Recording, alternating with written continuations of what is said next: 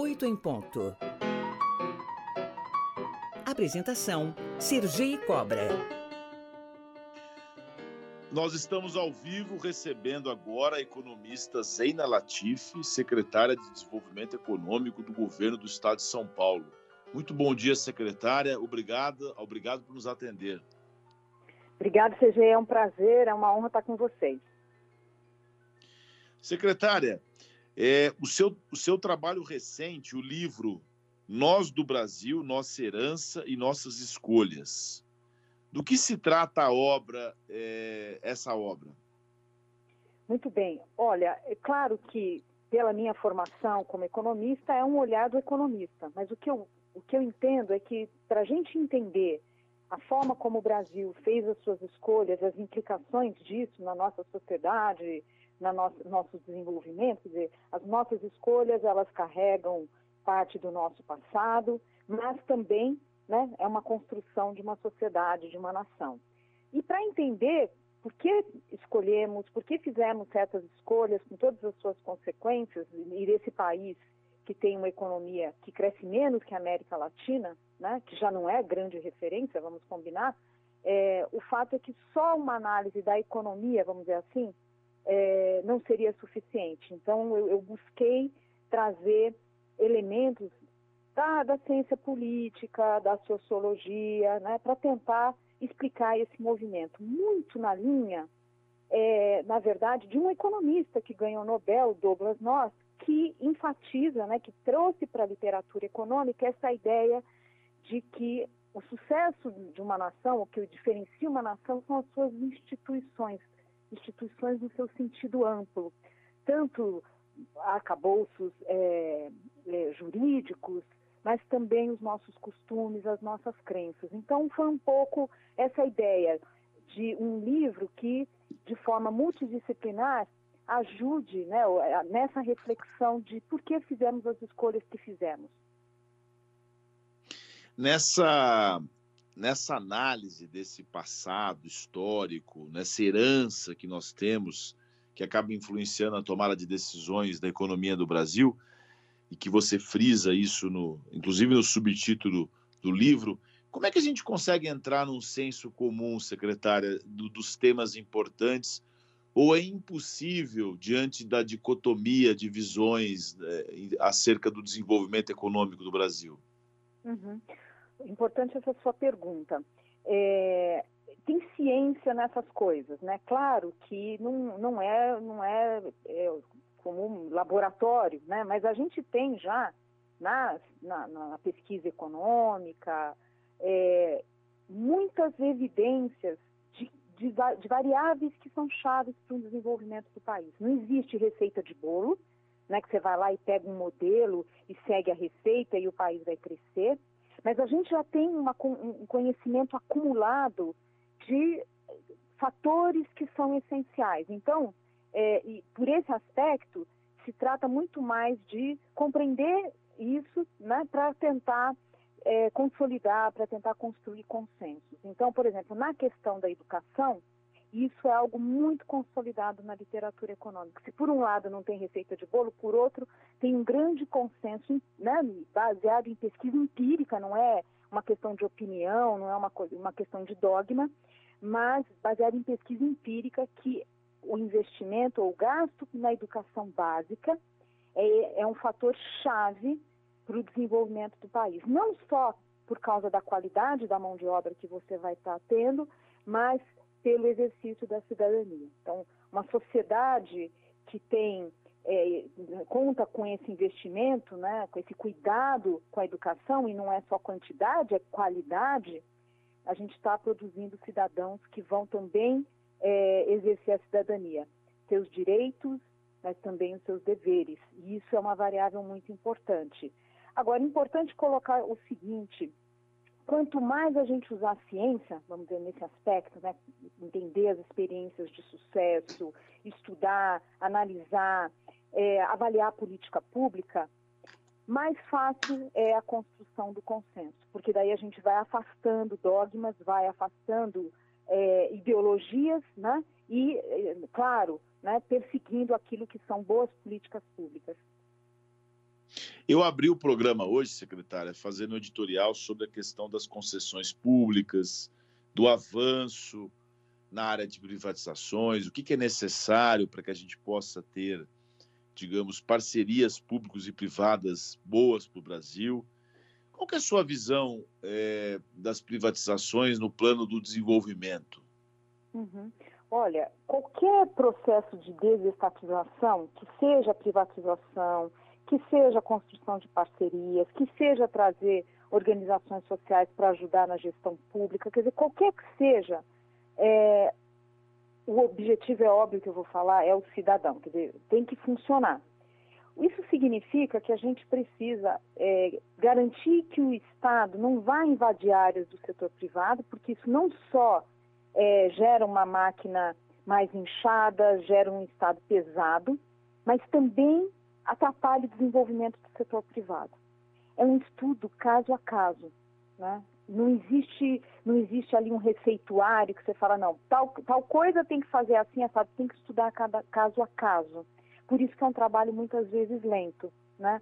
Felizmente o Estado de São Paulo conseguiu avançar nessa agenda de forma importante, mas é isso, é uma construção, é um trabalho lento. E é, o que a gente tem que pensar é o seguinte, na hora que faz a parceria com o setor privado, claro que é muito importante a, a, transparência, a governança, um Estado forte que traga regulações para que, de fato, a ação do setor privado em áreas que, que, que, que são é, que, é necessária essa vigilância, quer dizer, que isso esteja bem consolidado. Então é um desenho complexo, né? Tem, não pode ter um Estado inchado demais que quer fazer tudo e atrapalha e gera ineficiência, mas também, ao ter essa parceria com o setor privado, o cuidado com a governança, o cuidado com essa vigilância. Você mencionou um capítulo importante do seu livro, que é, que é a segurança jurídica, que decorre da credibilidade das instituições, independente das hom dos homens e das mulheres que ocupem os cargos. Você acha, com toda a tua experiência, você acha que a gente tem evoluído, aos, mesmo aos trancos e barrancos, a gente tem, o Estado brasileiro tem evoluído em termos de instituições? Olha, é, é, é, esse já é um retrato um pouco mais heterogêneo. Acho que a gente, muito, a gente avançou muito. A gente pega, por exemplo, a, toda a construção institucional do governo Fernando Henrique foi muito importante para o país, em várias frentes, em várias frentes. E, ao mesmo tempo, um país que amadureceu, né? Hoje, a gente pensando nas instituições democráticas, e estou falando do próprio trabalho de vocês, da imprensa, enfim, a gente tem um país hoje mais maduro. Né? É, o que ocorre é que esse movimento muitas vezes é, é, é, é lento é, e, e, e, de tempos em tempos a gente tem sustos, né? passa por sustos, né? a gente tem atrasos, retrocessos.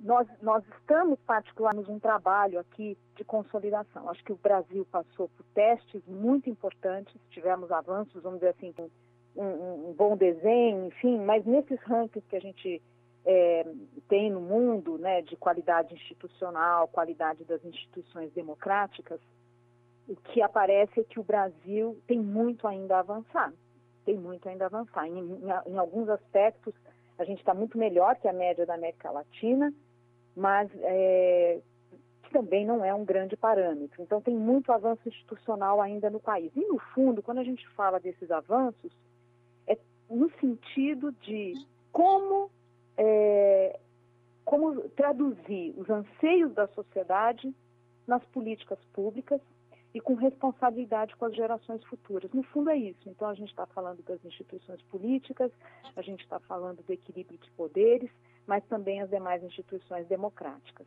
Então, assim, é um retrato, depende da área, enfim, tem coisa que a gente avançou mais, tem coisa que a gente não avançou.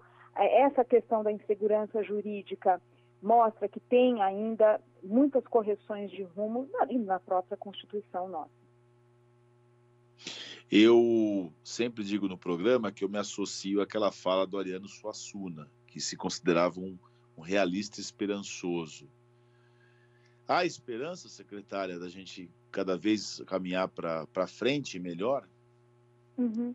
Olha, eu, eu não tenho uma visão pessimista, não. Eu tenho uma visão, dizia, construtiva, vai, um otimismo um otimismo com, mais com o pé no chão, né? Enfim, eu, eu vejo, eu vejo alguns sinais é, importantes e procuro trazer essa discussão ali na, no final do livro. Primeiro que a gente vê uma sociedade é, que, que anseia por participação política, uma sociedade mais exigente. É, a gente vê também uma, um importante aumento na concorrência na política, ainda que isso não se manifeste nessas eleições presidenciais, mas a gente tem cada vez mais experiências de sucesso nos estados, por exemplo, nomes, lideranças que vão surgindo, então tem um espaço para renovação na política, mesmo dentro do Congresso. É, temos também é, uma, uma renovação, eu diria, é, do pensamento da, da, do nosso setor produtivo, da nossa elite. Elite no sentido de grupos que, de alguma forma, conseguem exercer influência na agenda, na agenda pública, né, na, na, na agenda política. A gente vê, por exemplo, essas preocupações com o, ESG, né, a questão ambiental, por exemplo. Tem novos ventos, eu vejo novos ventos.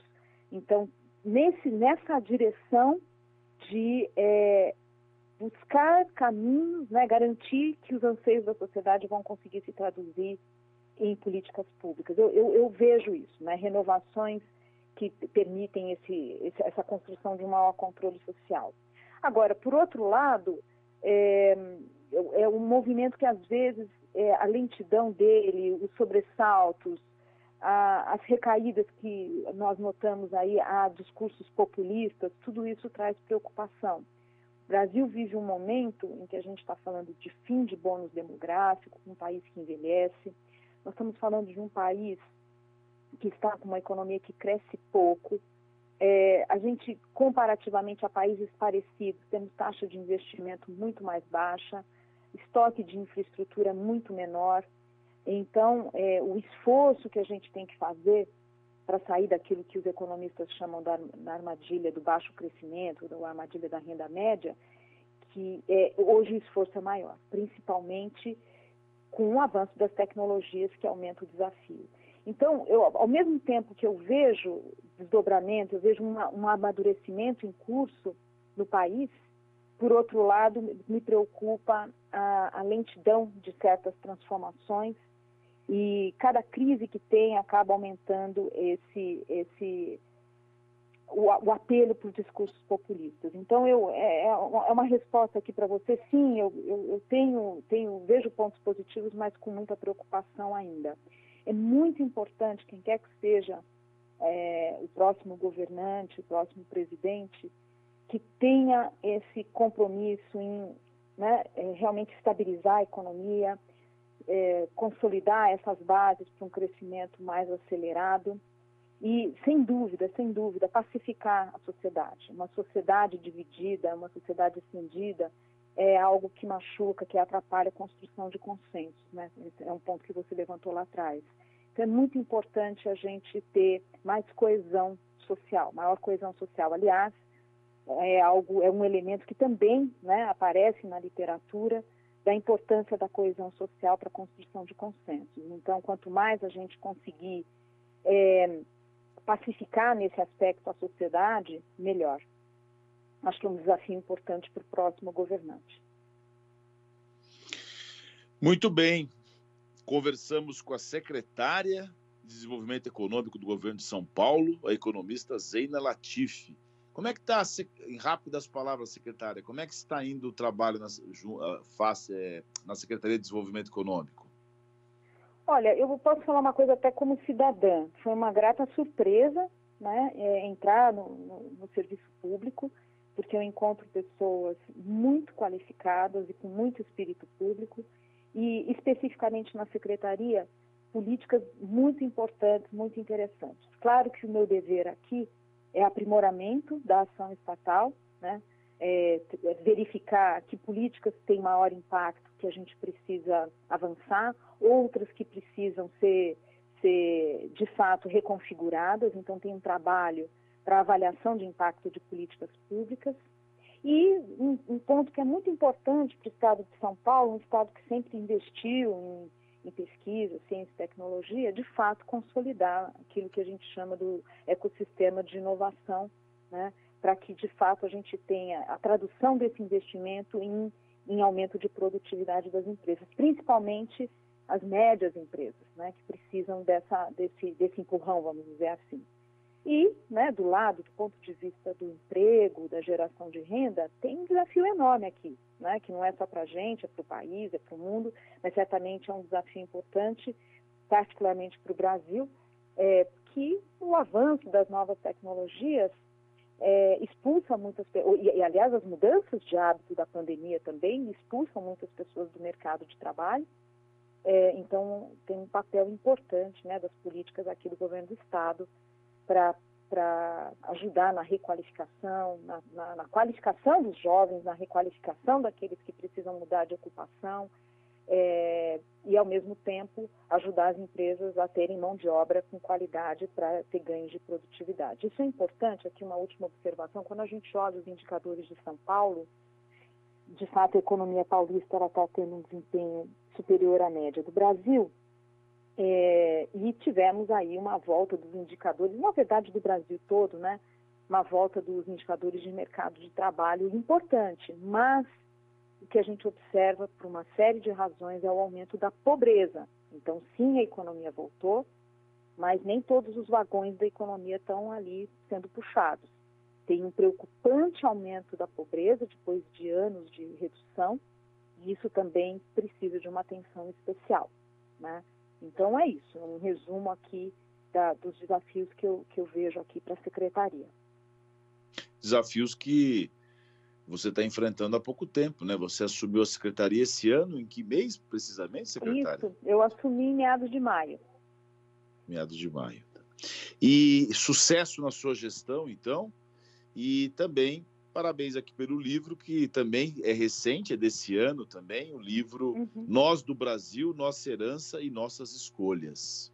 E obrigado pela participação aqui no Oito em Ponto, secretária. Sou eu que agradeço, agradeço muito essa oportunidade. E, bom, boa sorte para todos nós, né? Tem um, um Brasilzão aí que a ser cuidado. Bom trabalho, obrigado. Obrigada.